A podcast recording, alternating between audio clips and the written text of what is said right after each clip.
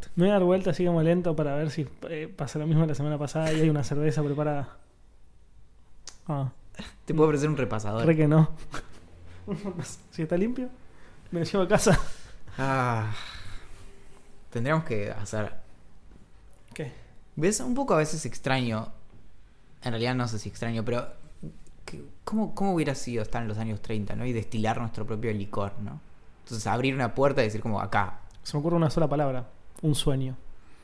Sí. Son dos, pero me entendés lo Eh, que igual- digo. bueno, igual un poco es eso, como los que hacen cerveza en su casa, ¿no? ¿Sabes qué? Es tipo un... Es un fenómeno y yo no tengo a nadie que haga cerveza, ¿me entendés? Es terrible. Tengo un millón de conocidos, muchísimos amigos. Nadie hace birra, boludo. Bueno, eh, Dani en Estados Unidos se hizo cerveza ahora, pero está en Estados Unidos, ¿qué crees que te diga? Prefiero- Igual sí, podemos ir a Estados Unidos, después la cerveza vemos cómo la conseguimos. No está mal, ¿eh? Que, Idea millonaria, pero de verdad, tipo... From Wall Street, vos decís que- Valentín Muro and Axel Marazzi.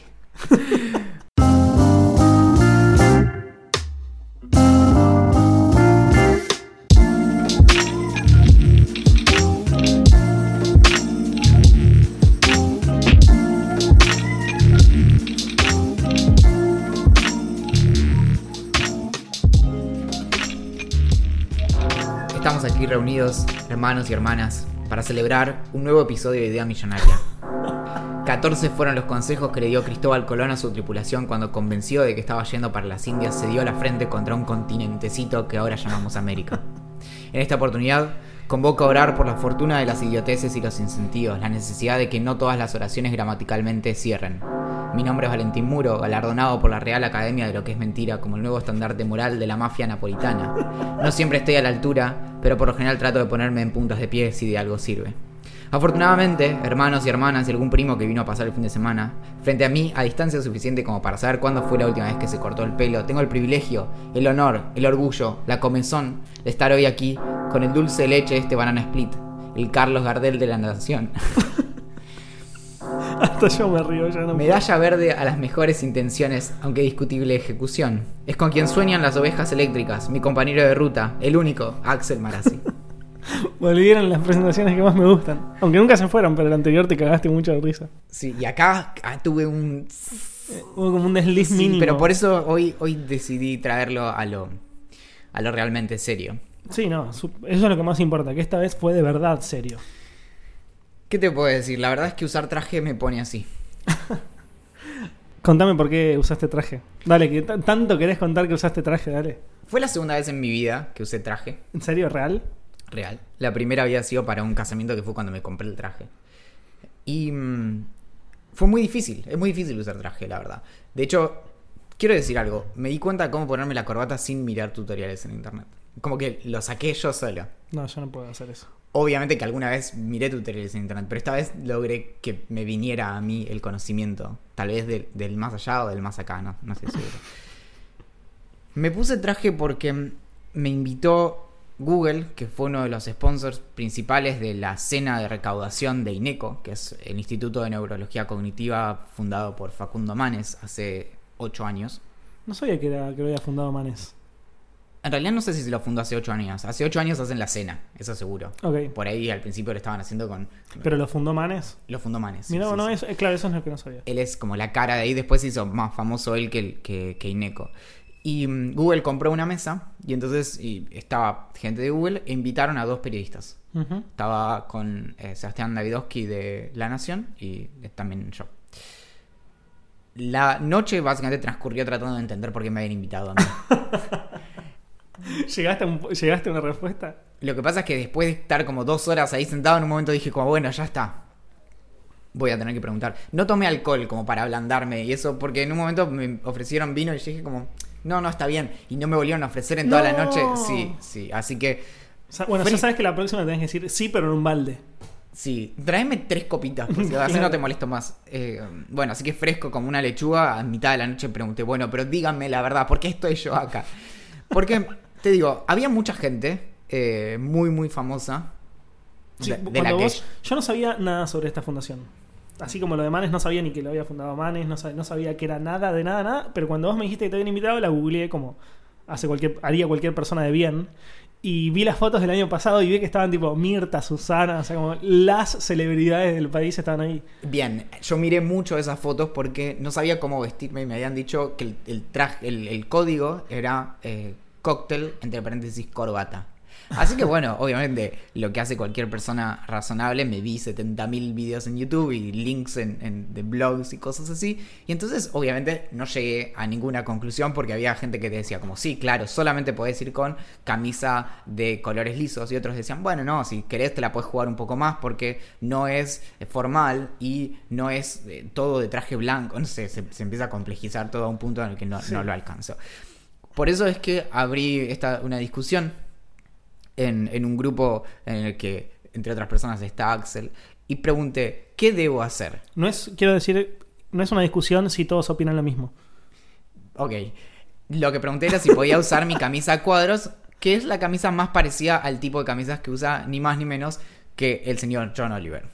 Entonces, todos me dijeron, literalmente todos me dijeron como, anda con una camisa lisa. Entonces hice lo que cualquier persona razonable haría, que es preguntarle a la gente que realmente sabe de todo esto, que es Twitter. Es el cerebro colectivo de nuestra generación. Así que le pregunté a Twitter y que me dijeron, prácticamente nadie votó a cuadros. ¿Cómo salió al final la votación? Porque cuando yo la vi era algo así como 58 eh, lisa, 3, 8% algo así, rayada y como 1 o 2% cuadriculada. Y ahí lo estoy buscando, te puedo decir, mira. 56% lisa, 2% cuadros, 5% rayas, 37% todas las anteriores. Bien. Eso incluye cuadros. Muy bien. Así que, ¿qué hice? Usé la camisa cuadros. Porque qué me importa lo que piensen los demás. Así que estaba ahí. Tipo, literalmente todos los demás. Sí, había una persona que estaba vestida distinta, pero era una básicamente una cena de multimillonarios. Entonces, el tema es que cuando sos multimillonario te puedes dar el gusto de vestirte Como se te canta el ojete. Exactamente. Entonces, podía estar ahí y decir, pensar de mí mismo, ok, si fuera multimillonario esto es lo que haría. Así que vestite como, ¿cómo es? Bueno, vestite como, como el multimillonario que querés ser, no como el que no sos. Y ahí estaba, en la cena Ineco, con personas a las que no reconocí, Sí. como Fontevecchia, hijo Jorge Fontevecchia, Sí. Daniel Haddad, el de Infobae, el empresario Daniel Vila junto a su esposa Pamela David, Jorge Asís, Alejandro Fantino, Martín Redrado, Francisco de Narváez, Gustavo Vélez, José María Muscari y Eduardo Ernequian. Bien. ¿Vos a todos esos les viste cara conocida? ¿O como que pasaban por ahí y vos decías como, ah, mira, un millonario más, no tengo ni la más mínima idea quién es? Tiene, tiene cara de ser el tipo de persona que viene a este evento que no soy yo. Eso es lo que pude identificar. Claro. Que es lo que hubiera pensado yo constantemente si hubiera ido. Pero te puedo decir, Axel, que pude reconocer a Mirta Legrand. Bien. Sí. Bien, bien. Es Ahora- un paso importante. Tengo acá un texto eh, respecto del evento. Sí. Lo podemos recorrer juntos. Obvio. La fundación del Instituto de Neurología Cognitiva INECO, presidida por el neurólogo Facundo Manes, realizó la noche del lunes, por octavo año consecutivo, su cena anual de recaudación de fondos. Si esto es un chivo, no lo sabía Valentín. No, no. Pasame una moneda, no seas. Sos un garca, boludo. Asistieron al encuentro personalidades del mundo del espectáculo, el periodismo, la política de empresarios y Valentín Muro. El evento tuvo lugar en el Yacht Club de Puerto Madero y con la presencia de las autoridades de la fundación se dio lugar primero a un cóctel donde estuvieron varios CEOs, empresarios importantes, entre otros. Valentino se dio cuenta porque estaba fuera discutiendo acerca del problema de las obras de comida y cuando quiso avivarse se había terminado el cóctel. Manes se encargó de recibir cálidamente a cada uno de los invitados, excepto a Valentín, que probablemente estaba muy ocupado intentando que el resto de los invitados no lo pisara. El objetivo central de la noche fue aumentar la conciencia de la enfermedad del Alzheimer en la sociedad, aunar los esfuerzos para desafiar los estigmas existentes y profundizar la investigación en el área. La recaudación de este año se destinará para tal fin. Luego llegó el turno de la cena donde el presidente de la fundación dio unas palabras frente a presentes como la señora Mirta Legrand. Y Valentín. y Valentín que estaba ahí al costado. El punto máximo del evento fue la entrega del premio Cerebro Saludable, un reconocimiento para aquellos argentinos destacados que mantienen la mente en forma, no solo mediante una buena alimentación y actividad física, sino también con nuevos desafíos intelectuales. Este año el galardón fue para Lelutier. Lelutier. Mira qué, bueno. Mira, mira qué bien. Ahora bien, nunca tuve del todo claro por qué me habían invitado, así que por si las dudas hice un discurso de agradecimiento. Si te parece bien, No sé dónde lo pusiste porque está en el, en el paper que organizamos, no está. si te Me parece estás bien, escondiendo cosas. si te parece bien, te puedo. Pero sin duda. Sí, Mira que usualmente las estrellas que ganan así, los Oscars y demás, tienen como 30 segundos, no mucho más. ¿eh? Y después te corto la música y te mando al corte. ¿eh? Bueno, muchas gracias. No lo puedo creer. La verdad, literalmente no lo puedo creer. Si esto es una alucinación, solo espero que se ponga mejor, porque hasta ahora solo pude ver muchas personas con traje y estoy un poco decepcionado con la poca cantidad de animales que flotan alrededor mío. Aunque la idea de sentarme al lado de un oso hormiguero no estuvo mal. Bueno, qué nervios. Supongo que todos esperábamos este momento, ¿no? Mi mamá siempre dijo, un día vas a estar frente a un montón de personas y espero que no sea porque prendiste fuego a algo. Bueno, ma, parece que pude lograrlo sin prender fuego nada. No podría estar acá sin agradecerle a varias personas, en particular a Alan McMasters, inventor de la tostadora eléctrica. Simplemente no puedo imaginar mis desayunos sin el clac de las tostadas saliendo disparadas hacia el espacio. Y es en ese sentido que también debo agradecerle a Charles Stride, inventor del sistema de tostadora pop-up. Es una injusticia que los premios Nobel no tengan una categoría para desayunos. Este logro no sería posible sin ustedes. Lamento mucho que Susana no pudiera estar acá. Siempre soñé con que, con que el momento en el que recibiera este premio transcurriera con ella enfrente y poder decirle, hola Susana. Pero supongo que algunos sueños están destinados a romperse. Lo importante es que creo que nadie debería atribuirse este éxito. Va, solamente yo. Sé que a Axel le gustaría decir que yo no estaría acá si no fuera por él, pero necesito que Axel entienda que cuando digo que puedo leer sus pensamientos es un chiste. No es que de verdad puedo leer sus pensamientos. Y cuando dije que el autismo era la capacidad para ver el futuro, era un chiste también. espero que no te lo tomes a mal y espero que no hayas tomado mucho, Axel, que es lunes a la noche y todavía queda el resto de la semana. Seguro me estoy olvidando de alguien, pero bueno, este discurso ya se hizo muy largo. Ah, eso, gracias a los bomberos y a todos ustedes. Sé que escuchar un discurso con todas estas sirenas sonando es difícil. Los TKM. Muy bueno el discurso imaginario. Sí. Espero que ganes alguna vez en la Fundación Ineco, claro, y des este- un, un discurso de este tipo. Pero la verdad De es que este sí, yo la verdad, eh, me gustaría tener una respuesta de Susana de por qué, por qué no pudimos contar con su presencia. Sí. Bueno, mi semana fue muchísimo menos, muchísimo más aburrida que la tuya, tengo que decirte. ¿Usaste traje? No usé traje, pero a diferencia tuya a mí me gusta mucho usar traje. Pero no, no, en realidad no me gusta usar traje. Como no me gusta usar la parte de arriba del traje, viste el saco, no me gusta. Pero me gusta mucho vestirme con camisa lisa blanca y pantalón negro, tipo... Sería como mi... Mi, mi outfit al, al estilo Steve Jobs y Mark Zuckerberg. Bueno, en vez de un turtleneck como Steve Jobs o esa camisa gris que usa Mark, pues yo le digo Mark porque somos muy cercanos, usaría camisa blanca, pantalón de vestir y zapatos copados. Me saliste banquero, me quiero morir. Exactamente. Bueno, ¿y por qué no? Bueno, igual te podrías vestir así. De hecho, ahora que sé que el traje con camisa a cuadros me queda tan bien, podemos La verdad salir, que te queda salir muy bien. ¿eh? Po- Podríamos salir trajeados. Es más, sí, la gerencia tiene que hacerle honor a- al título, ¿verdad? Un día podemos grabar tipo el, no sé, al- algún algún número como llamativo, el número 25 o el número 30 o el número 50. 50 falta mucho igual. Sí. Como deberíamos grabar trajeados y hacer como el live de todo el podcast. El Y número, que la gente se cuenta el que número realidad- 20, el número 20 está cerca. Vamos al 20. Dale, vamos a la 20. Que además seguro que coincide si el cálculo es correcto para Navidad del 2022. Creo que es bastante correcto. bueno, yo te terminé. No. mm, Esto que te voy a decir te puede choquear. Pero no estoy jugando tanto al Fortnite como antes. Así que tengo mucho tiempo libre. ¿Por qué? ¿Por la nueva temporada? ¿Te- No, no, nada en particular. Como, ¿Se, se te está pasando? se me está pasando. Igual no es que se me. No es que no juego. Lo que pasa es que ahora juego menos. Y con ese tiempo libre que, que, te- que- que tuve, que tengo, en vez de, de usarlo para cosas que valgan la pena, la estoy usando para ver series. Y leer libros, que eso sí vale la pena, pero bueno. Así que me terminé de Haunting of Hill House. ¿Viste la serie que están hablando todos de Netflix? Que es de terror. Bueno, me la terminé en un par de días, en creo que 3, 4 días.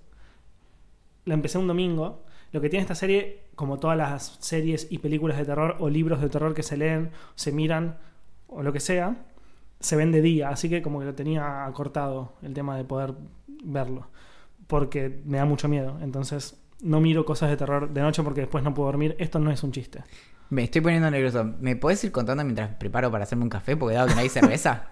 Yo no puedo creer que no haya cerveza. ¿me- me- me vas devastado. contando? Obvio. Bueno, básicamente la, la serie es una especie de, de, de serie de suspenso, de terror que se mezcla ahí con dramas familiares. Eso es lo, es lo que me gustó es lo que más me gustó de la serie. Es como un gran drama familiar y no está creada para que te, te asuste como las típicas películas de terror, esas como que aparece un bicho al lado tuyo y, o, o en la pantalla y automáticamente empezás a gritar. ¿Vos vas a querer también? Sí. Entonces, eso es lo que más me gustó. Es una especie de drama familiar mezclado con suspenso y terror que te, te va como atrapando a medida que pasa el tiempo. Me- eso me, me pareció fantástico. Y sin contar eso, se, como el gran protagonista de la serie es como una casa que, entre comillas, tiene vida y donde hay muchísimos fantasmas. Fantasmas. Así que, la verdad que me, me sorprendió. No, O sea, no- que básicamente es, ¿te gustan las series en donde el protagonista o es un caballo o es una casa? Exacto. Bojack Horseman o, o Haunting Hill. Eh, Hill House, perdón. Em, Me gustaría mucho la, eh, la Bella y la Bestia. no la vi, así que no, no, no creo que me guste mucho eso. Porque Bueno, básicamente... los la- protagonistas eran eh, eran las cosas de la casa. No, no, no, no, no literalmente. La casa tiene vida, literalmente, o sea, es como que se, se mueve y muta y hay fantasmas que, que la habitan y demás. No quiero decir mucho porque no quiero spoilear nada, no, no dije ningún spoiler como muy zarpado, así que no hay que preocuparse. Pero me, me pareció muy copada, muy, muy, muy, muy buena. ¿Por qué es que se va poniendo mejor con los Porque vas conociendo lo, lo que tiene la serie es como que se va dividiendo en más que los capítulos en como la, contar las historias de los protagonistas. Son una familia de cuatro o cinco hermanos que se crían con un padre y una madre que básicamente compra casas, las arregla y, las revende. Y compró esta casa en una colina que es completamente gigante, o sea, tiene como, no sé, 25.000 habitaciones y, cuartos que van conociendo a medida que pasa el tiempo. La verdad que es fantástica. Y lo bueno es que a medida que, que- que avanzan en los capítulos, te van contando el trasfondo de cada uno de los personajes protagonistas. De cada uno de los hermanos, del padre, de la madre, de, de- de- de la familia. ¿Y la casa habla también? La casa no habla. No habla. No, no está viva literalmente, Valentín. Para un poquito con la casa. No, no, pará, o sea, me, me estás. que Eso, eso es una chicana, ¿no? Yo digo si, si podés. Si podés charlar. O sea, en el sentido de. o sea. No sé. Últimamente hablamos mucho de esto de lo de los asistentes y yo qué sé. Pero. mm, ¿Qué me decís de.? No, pará, todavía tengo que agitarlo un poco. el- No, no, pero digo. No, no lo digo en un mal sentido, pero por ejemplo, estás, estás solo en tu casa. Le decís, che, casa. hacete-". De hecho. pon- te estás riendo demasiado, pero no, es, no es mala la idea, ¿entendés? Imagínate que tu casa está embrujada posta. Y A le- mí me radio... No, no, no quiero decirlo de esa manera. Me recoparía que mi casa esté embrujada, pero embrujada con, con fantasmas copados. Casper. Exacto. Entonces, te tipo, no estás aburrido nunca. ¿Qué fue de Casper? Eh, ¿En qué andará hoy? Calculo que creció, no es más un fantasmita adolescente y ahora es grande y sufre eternamente como Es todos los fantasmas. ¿eh? Sí. Claro, y, claro, y sus amigos por ahí se murieron. Ese tipo. Bueno, si se mueren los amigos de Casper humanos, ¿se vuelven fantasmas también? Depende, Claro, no es solo si te morís, ¿no? Te- No. Tenés que morirte bajo ciertas condiciones. ¿no? obvio. Está en tipo la Biblia, calculo. ¿Y qué, qué onda con, con, por ejemplo, o sea, hay cosas que podría ser un fantasma que no necesariamente requiere que esté vivo, ¿no? Como un buen fantasma crítico de cine. Lo que está bueno es como te despierta a la noche y en vez de asustarte te dice, che, vi una peli nueva y me parece que te la tendría que recomendar. Claro. Jorgito, ¿qué te dije? No, no, por eso. Y, y de hecho, como no, no tiene que dormir, los fantasmas no duermen, ¿no? No, no, no o sea, creo. podrían. Podría hacer como crítica de, de- O sea, pasarse como las 24 horas mirando y. Sí. O sea, y en el peor de los casos, es más, es más. Si no puede. Esta es una buena pregunta.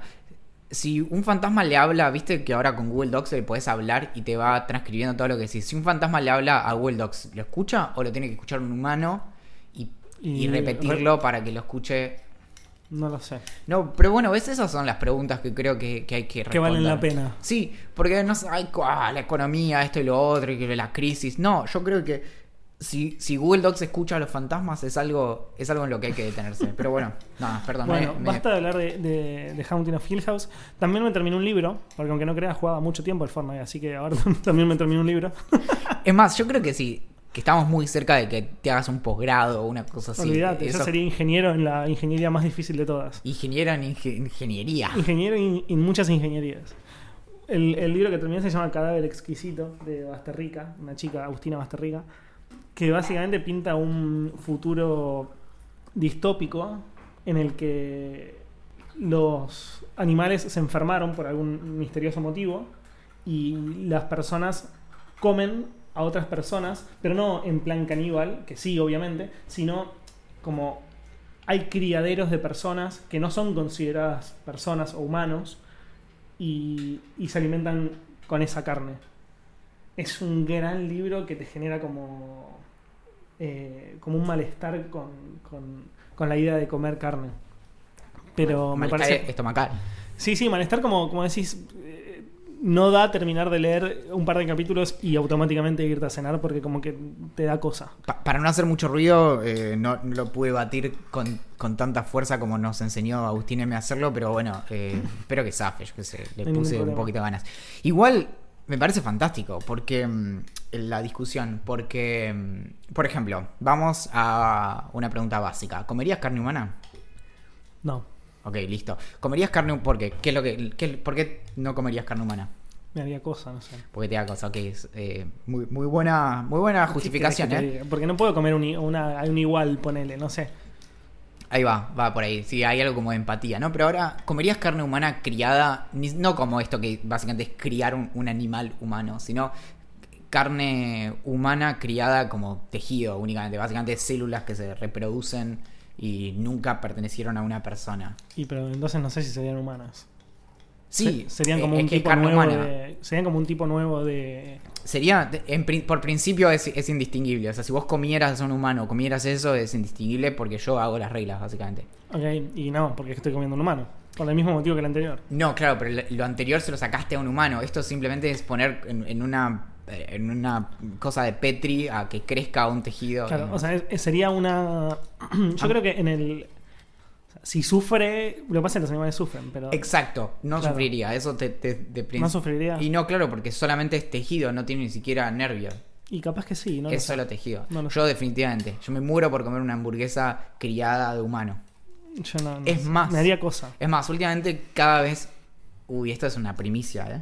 Eh, cada vez me convence más. El, la cuestión del vegetarianismo me convence, sobre todo por las, preocupaciones que hay alrededor respecto de qué tan sintientes son esos seres y sobre todo cambio climático. Una de las principales cosas que hay que hacer para, para revertir el cambio climático o que en vez de morirnos dentro de 30 años nos muramos dentro de 60 básicamente, eh, tiene que ver con reducir la cantidad de carne que consumimos.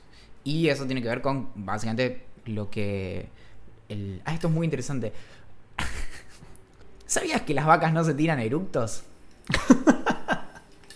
Yo no sé por qué sigo pensando que cuando me decís esto es muy interesante, va a ser algo increíblemente interesante. Eh, o pará, por ahí, por ahí es al revés. Hay una de las dos cosas que. No, hay una. oh, esto es terrible. La- las vacas eh, o no se tiran pedos o no se tiran eructos. Ok. Pero no me acuerdo cuál. Ahora en un segundo te digo. Igual tengo que seguir batiendo este café. Cuestión que es la, la cantidad de metano que tiran los, las vacas al espacio. eh, al, sí, básicamente a la atmósfera. Aumenta el, el efecto invernadero. Entonces, uno de los principales que como de gases que contribuyen a eso es eso. Incluso más que, que lo que sale de los autos.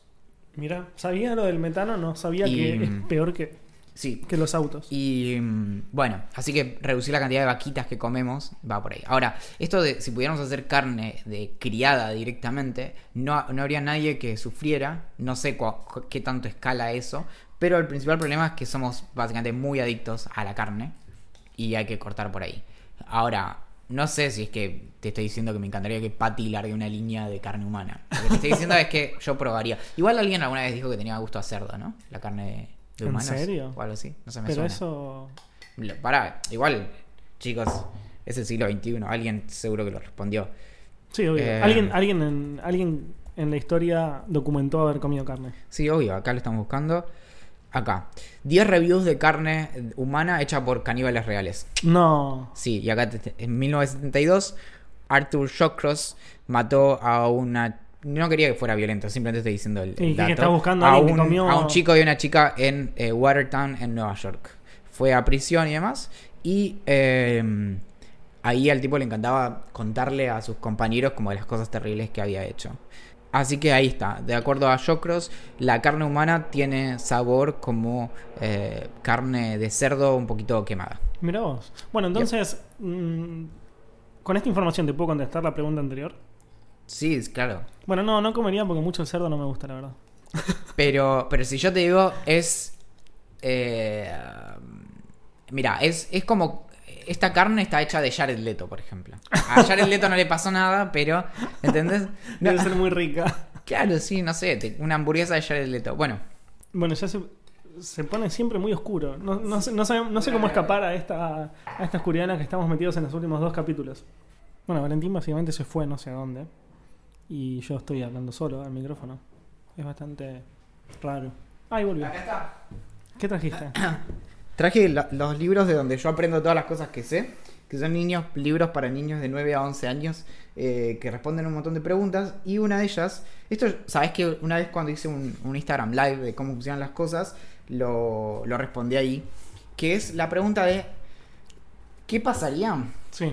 si una vaca no se tirara pedos durante un año y después se tirara un pedo muy, Un muy solo grande pedo, claro. que fuera se fuera al espacio. Entonces ahora te lo, te lo voy a responder porque esto la verdad es algo que yo estudié eh, en la facultad. Tenemos una, una materia en la carrera de filosofía que es eh, pedos de vacas. Con razón es tan larga, porque son muy específicos. Sí, sí, es que a veces uno dice "Ah, si tienen que cambiar o no el plan de estudio es algo que se ha discutido mucho y bueno, es probable que pedos de vaca 1 quede y 2 Dos y tres, claro. Entonces, bueno, es cierto que las vacas producen un montón de gas, Sí. sobre todo metano, que está dentro de, de sus estómagos. Sabías que tienen varios estómagos, ¿no? Sí. Eh, entonces, cuando están, mastican y mandan y pasan de un estómago a otro y demás. Y mm, el tema es que este gas, ahí está. Las, las vacas no se tiran pedos. Y eso corrige todo lo anterior. Así que que espero que no hayan borrar todo el podcast. Sí, sí, sí. Siempre pasa lo mismo, ¿no? El problema, ¿no? Entonces, lo que, lo que hayan- hacen es que constantemente est- están eructando, básicamente. Entonces, de hecho, es por eso es el dicho, ¿no? Mejor estar atrás de una vaca que adelante. No sabía que existía, pero ok. en, en la montaña decimos esas cosas, pero en la montaña no hay tantas vacas, por ahí es por eso que, que en realidad nadie sabe bien de, de qué estamos hablando. Entonces, el tema es que no solo las vacas no se tiran pedos, sino que voy a tener que corregirme de vuelta porque tampoco eructan. Ok, bueno, básicamente no hacen nada las vacas, comen y mueren. Básicamente la exhalan. Entonces es como que por eso viene, claro, tenés peor aliento que aliento de vaca. Ok. Porque, el- porque la, la vaca se tira pedos con el aliento. Eh, pero entonces, bueno, hay, hay expertos que se dedican a esto. Y entonces se hicieron esta pregunta justamente de qué pasaría si, supongamos, una vaca contuviera todo esto eh, durante un año. Entonces, O sea, contuviera lo que exhala durante Claro. un año y lo liberará en un momento. claro. Entonces, básicamente es en un año una, una vaca produce 187 libras de eh, Metano. de metano. Que eso equivale a unos 84 kilos, casi 85 kilos de metano. El metano es muy, muy combustible. De hecho, si alguien quiere probar en casa, se puede hacer un, un- un pequeño experimento de, He visto videos. de un, un cohete de metano.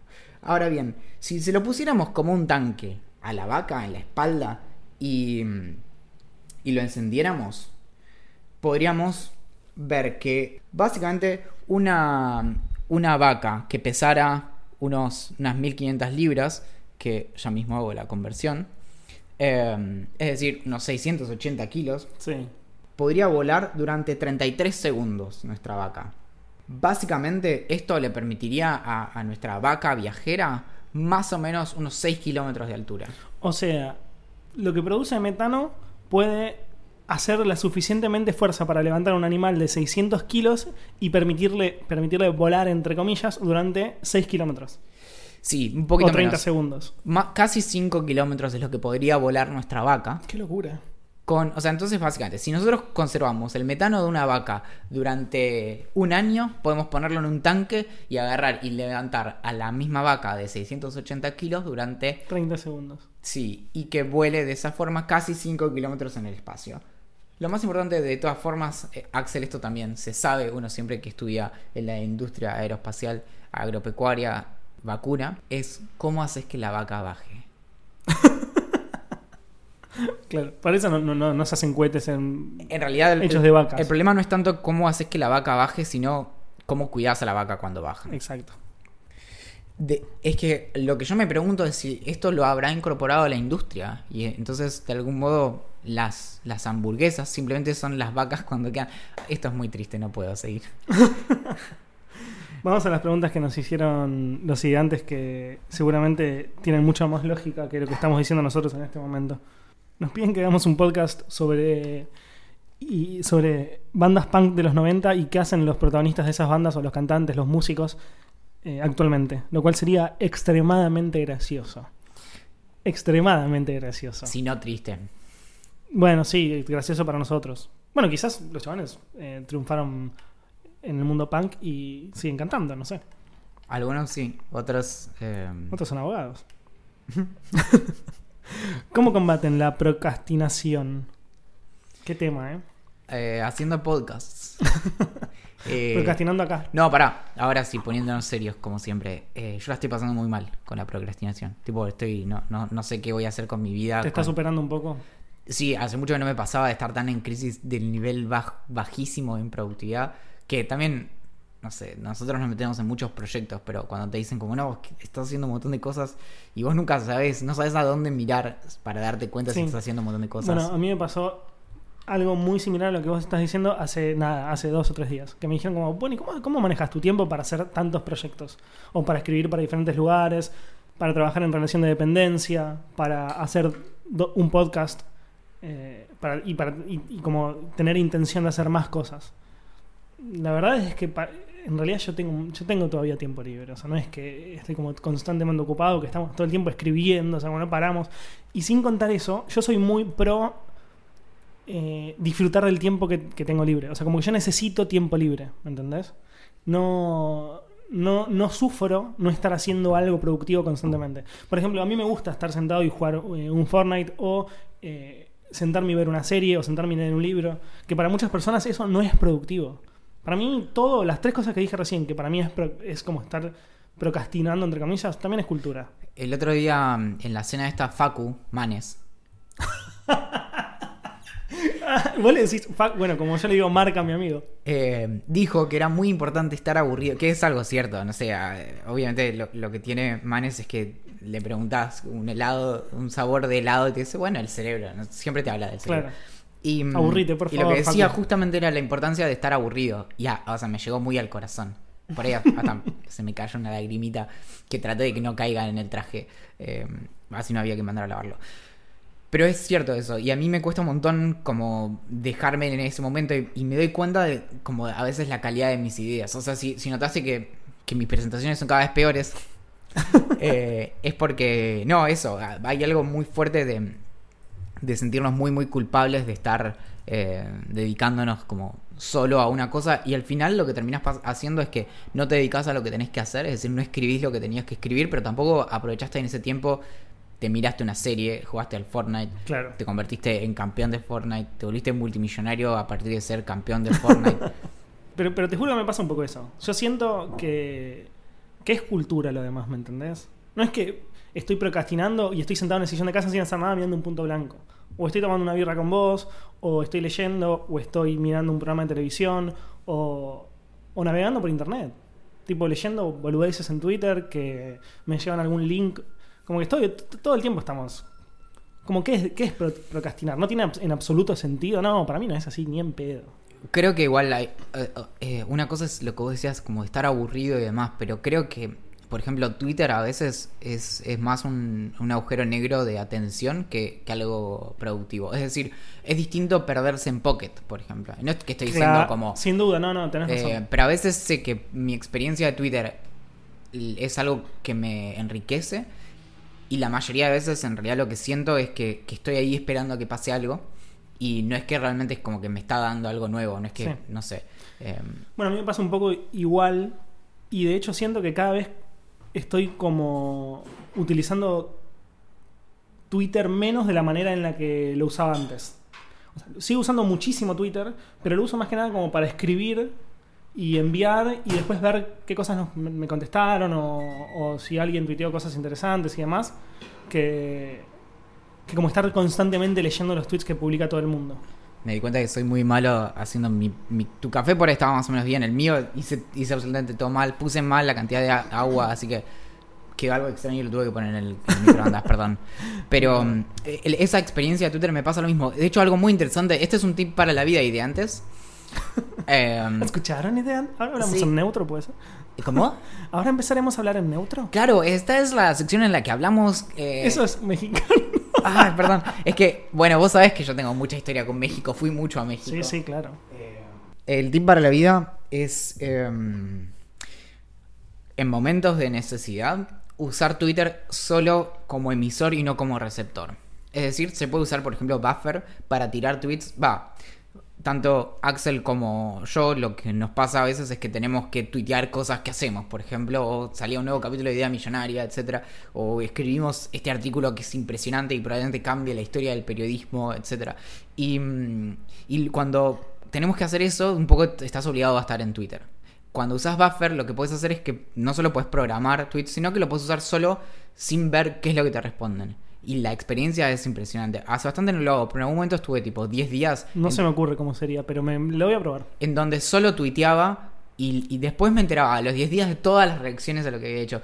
Y cambia incluso tu disposición. E incluso te lo voy a llevar no solo lejos, sino que te voy a extender este argumento tan lejos como la vaca. ¿Te acordás? Sí. Bueno, más o menos así. Como si me hubiera guardado esta idea un año y tuviera 190 kilos de idea guardado. Bueno. Eh, es como una expresión que hace poco también compartí en Twitter, que lo dijo una, una autora sudafricana y lo recuperó Christopher Hitchens un tiempo después, que es que hay que escribir como si uno ya estuviera muerto. No es... Y es muy interesante eso, porque cuando escribís de esa manera, que obviamente es, un, es algo a lo que aspirar, no es algo fácil de lograr, no te preocupás por lo que van a decir, porque de algún modo ya no vas a estar ahí. Entonces Claro. sos como mucho más genuino. Entonces acá pasa algo parecido. Si vos no estás preocupado como por la reacción, si la reacción es muy mala es porque alguien te va a levantar el teléfono y te va a decir como se pudrió todo. vale encerrar la cuenta. Pero si no, también es como ya no estás ahí esperando. Sí, sí, entiendo, entiendo dónde vas y me cae mucho la idea. Voy a probar. ¿Qué youtubers consumen? Me- Otra de las preguntas que nos hacen. Yo estoy consumiendo, eh, sobre todo, antes consumía mucho más a Casey, a Casey Neistat, que me parecía, me parece, es como un genio absoluto, pero después de ver, no sé, 150 videos, es un número real, como que siento que siempre es medio lo mismo. O sea, puedo resumirte un nuevo video de Casey casi sin haberlo visto. Veo la, el thumb, como la imagen de publicidad que, que está en YouTube y ya te puedo decir de qué va a tratar. Entonces me canso un poco. Qué lindo igual, ¿no? ¿Te imaginas que hiciéramos cosas como Casey? No, bueno, es, es que el chabón de verdad es, es un genio. Ustedes un no genio. saben por qué eran muy chicos, pero Axel hace un tiempo ah, usaba las stories de Instagram para hacer unas cosas impresionantes que yo decía, no puedo creer que este sea el Axel que yo conozco, porque se, se tiraba unas maravillas y Después me después... cansé. sí, Son épocas, es como. es como el todo, Fortnite. es como todo. Sí. Después también veo bastante el canal de Vox, que básicamente explican cosas, que es muy similar a lo que están haciendo en el programa que en, la serie original de Netflix, que es una serie que produce Netflix y hacen los de Vox, que son capitulitos de 15 minutos, un poquito más, pero menos de 20, donde te explican, contestan preguntas muy interesantes. Eh, veo a Ninja jugar al Fortnite, porque cuando no estoy jugando, ahora no tanto, pero cuando no estoy jugando también miraba videos de YouTube. Y no, después veo más que nada canales de música como en vivo. De tipo, no sé, La Blogotech, que es un canal francés increíble, que hace música, que graba a músicos en ambientes diferentes, tipo en la calle. Tipo, no sé, Altshay o Beirut tocando en una calle de París. Tiny un- Desk, ese estilo. Exactamente, bueno, Pero- un estilo Tiny Desk, pero en la calle. Claro. Tiny Desk es, es como un- adentro de, una, de un estudio, no, no sé. Pero está buenísimo, buenísimo, lo, lo recomiendo muchísimo. Blogotech. Como habrán notado, Axel es como la parte intelectual de este, de este podcast. Yo los. Lo que miro en YouTube es bastante poco, pero lo que miro últimamente me encanta mirar easter eggs de cosas. O sea, yo voy al cine, vuelvo 12 y media de la noche y me veo tres videos de todas las cosas que no vi en la película. Y, y la paso muy bien. No solo eso, sino que lo he hecho de películas que no vi. No, no O sea, podés. bueno. Bueno. porque no te importaba mucho. Después me miro esos videos, pero de videojuegos. Y Entonces tenés uno que es como lo- los 10 easter eggs de Batman Arkham Knight. Entonces miro ese. Después veo el que es de 20 easter eggs. Después veo el que es de 50, que ya los últimos 20 están medio como inventados o no sé. Eh, me suelo ver muchas explicaciones así como de, de videojuegos, pero como para enterarme, cosas que por ahí nunca voy a jugar. Y me gusta el análisis que hacen. Igual tengo como el termómetro de, de youtubers como que se me sube muy rápido. Entonces no...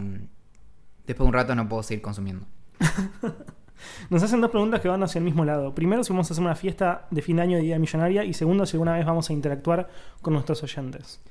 La fiesta sí va a coincidir con la de los 100 de Observando. Bueno, Observando es el newsletter que hace Axel todas las semanas, que tenía la única misión de llegar a los 100 y hacer una gran fiesta y, y falló. no me gusta mucho eh, hacer fiestas. Claro, me gusta ir a fiestas, chicos, no hacer organizarlas yo. Tenemos que eh, organizarla nosotros. Nos preguntan aplicaciones. Nos dice dos cosas. Primero, aplicaciones. Nos pregunta de aplicaciones imprescindibles para el celular. Y segundo, nos dicen, no, no- nos pide que escuchemos The National, que es una banda que está increíble y la recomiendo mucho. Tuve una época como muy fan de The National. Eh, ahora se me pasó un poco, pero es como una banda ideal para escuchar si estás muy arriba para bajar un poco o si estás muy abajo para terminar el- en el suicidio, digamos, o ya como en Tipo el fondo. Radiohead. Claro, pero no es del estilo igual, es más rock. Pero está muy muy bueno. Le dan una, una chance. Aplicaciones imprescindibles, que no que sean medias raras, ¿qué tenés vos?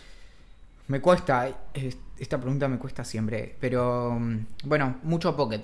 Pocket es, la pago premium desde, desde que salió la opción y, y para mí es muy muy importante para hacer como un rastreo de, de, de todo lo que leo y me sirve, es como mi Google privado, porque por ejemplo, me- ahora no tanto, pero en una época que solía dar más charlas, cuando, cuando a la gente le interesaba mi opinión, daba más charlas y, mm, y me pedían que, que hable sobre X. Y yo sabía que buscaba X en mi pocket y tenía Y como suficiente material para eso, como que se, llama, se me armaba solo el contenido que necesitaba.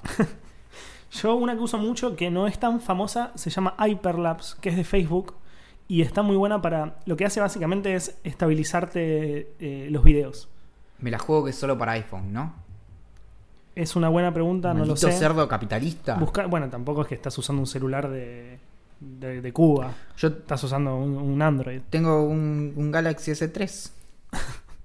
Eh, lo que hace básicamente es estabilizarte los videos. Entonces, si haces historias de videos, está espectacular. Pero no es el de Microsoft, ¿o no? No, no, es de, de Facebook. Entonces no está. Es de Facebook. Entonces no está. No.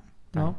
Bueno, listo. Bueno, una vez la- más. la así mucho. se siente estar a un lado del sistema, ¿no? Como la- sí. Esta es una pregunta que la hace Luchops.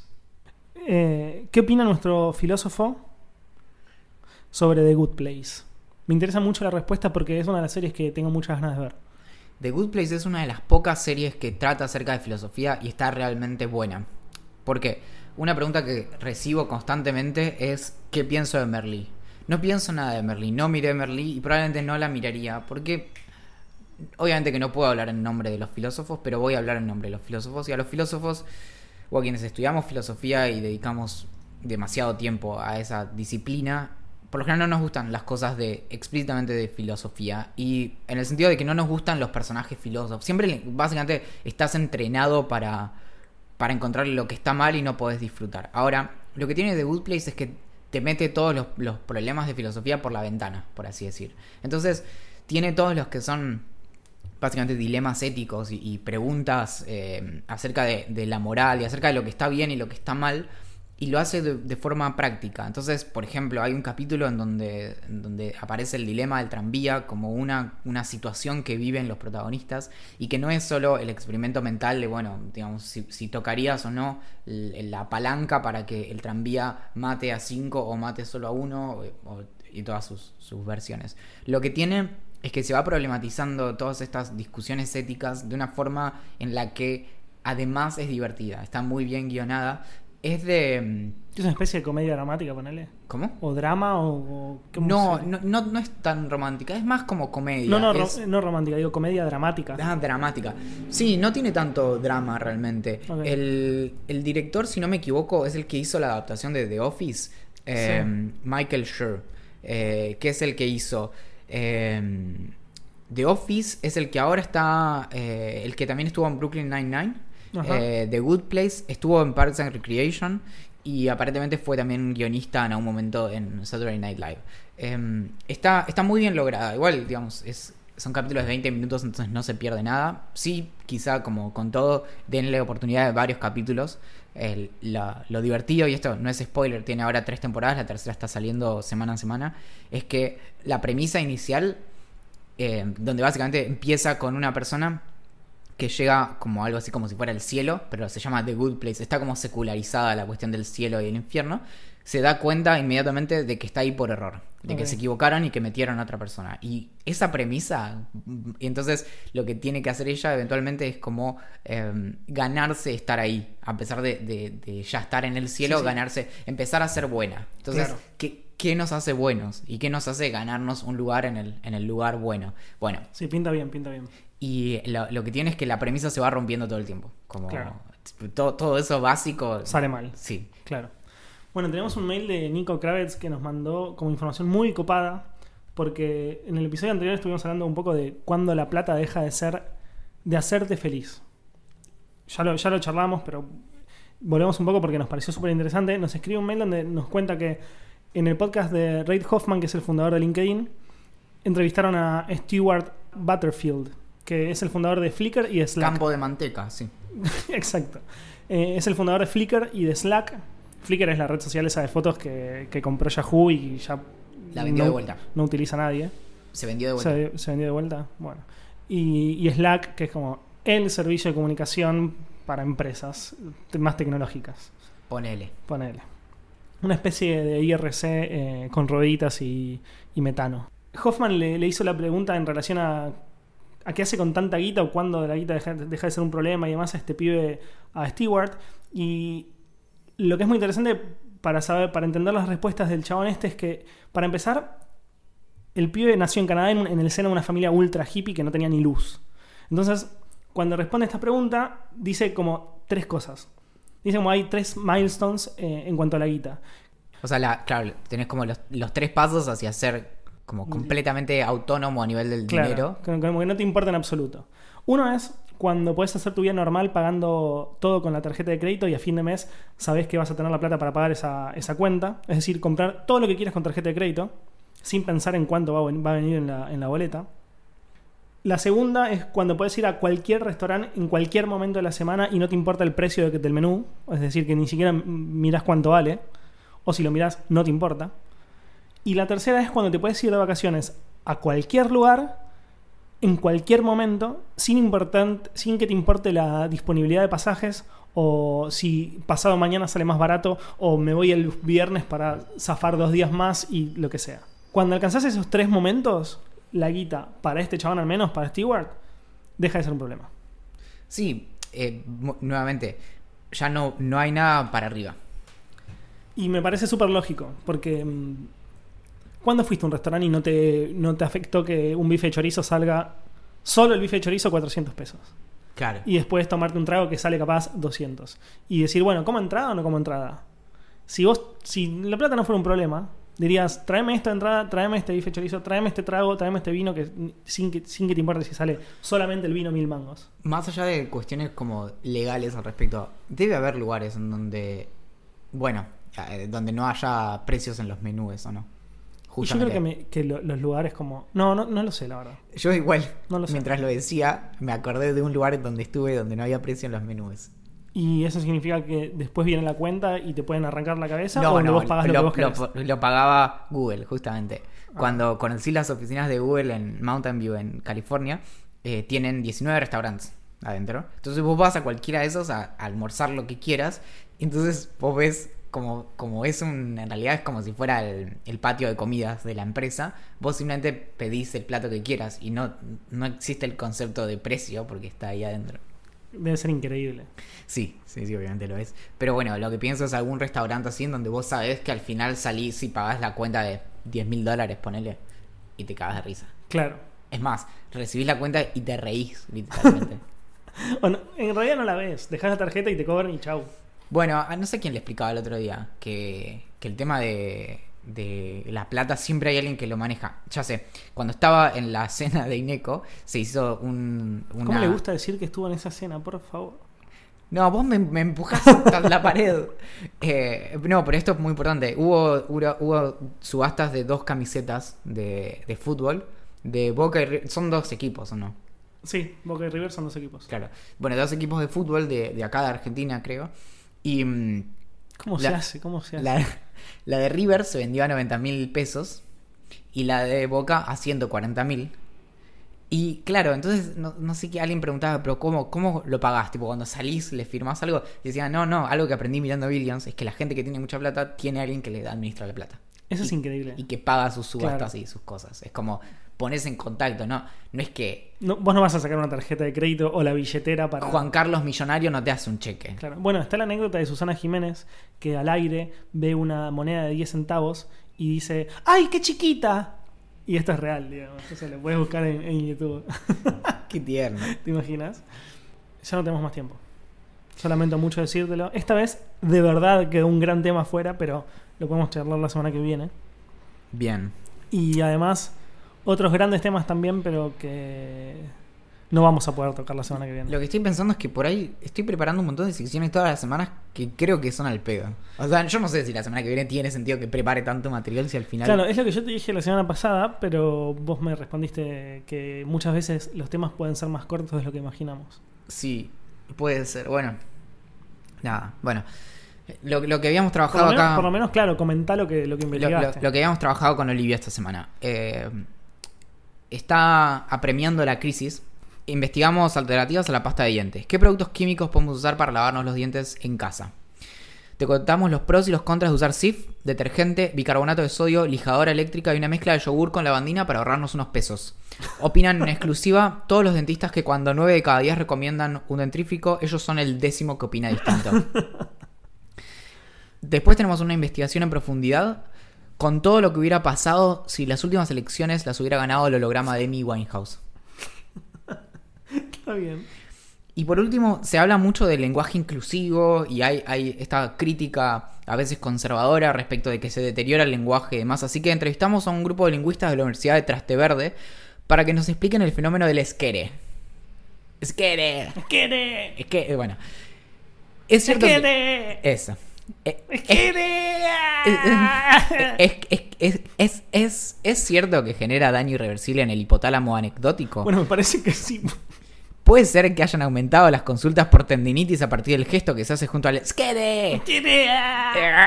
¿Es sensato exigirle al presidente que declare una emergencia nacional hasta que esto se resuelva? Sí. Si alguien que conocemos trata de usar esta expresión, ¿es ético bloquearlo hasta que recapacite? Me interesa mucho la última investigación yo creo, y la de los dientes. Me parece fantástica. ¿De verdad hay problema irreversible de usar el esquere? No, no, no, no, no, no sabría decírtelo, eso lo tiene que determinar un investigador. Pero me, me interesa mucho saber qué pasa si me lavo los dientes con una lija o con SIF. Eh, te cuento eso porque vi uno de estos tips en Instagram. Toda la, la investigación con Olivia surgió que vimos, eh, eh, trabajando en el programa a principio de la semana, vimos un tip en Instagram que era para blanquearte los dientes. Ponías en papel eh, dentrífico y arriba bicarbonato y te lo pones como si fuera como el protector de dientes que usan Sí. los boxeadores y eso te blanquea los dientes. Ok, lo investigamos y aparentemente te blanquea los dientes, pero Te rompe las rápidamente empieza a, a degradar como las capas de dentina y no sé qué. Entonces te quedan blancos y se caen. Qué pelotudez, por favor. Y, mm, y de hecho- Es cierto esto, ¿no? Y de, sí, y de hecho el bicarbonato se suele usar ya en la mezcla de los dentríficos. Claro. Pero bueno, ante, ante la... Tuvieron que investigar, Sí. está muy bien. Bueno, llegó la hora. Nos tenemos que ir. Bien. Mi alma está llorando, pero nos tenemos que despedir, es así. Mi nombre es Axel Marazzi. Escribo todas las semanas en Observando, un newsletter de tecnología que se encuentra en observando.net. Y estoy recuperándome del Fortnite. Mi nombre es Valentín Muro, hago un newsletter que se llama Cómo funcionan las cosas, que lo pueden encontrar en cómo funcionan las cosas.as. No se la, no se la veían venir esa, es un, es un dominio muy interesante. Samoa Americana. Mi nombre real en realidad es Valensign y soy el nuevo John Oliver. Empezando por el traje. Obvio.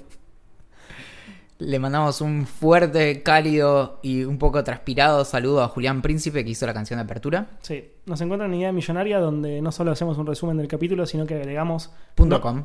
ideamillonaria.com. Ideamillonaria.com, donde no solo hacemos un resumen del capítulo, sino también los que nos escuchan, nuestros queridos gigantes, hacen listas de los temas interesantes que charlamos, o los objetos que tocamos, o los contenidos multimedia que consumimos. Nos pueden escribir a gerencia.ideamillonaria.com, donde recibimos todas esas propuestas que no podemos rechazar. Atentamente, la, gerencia.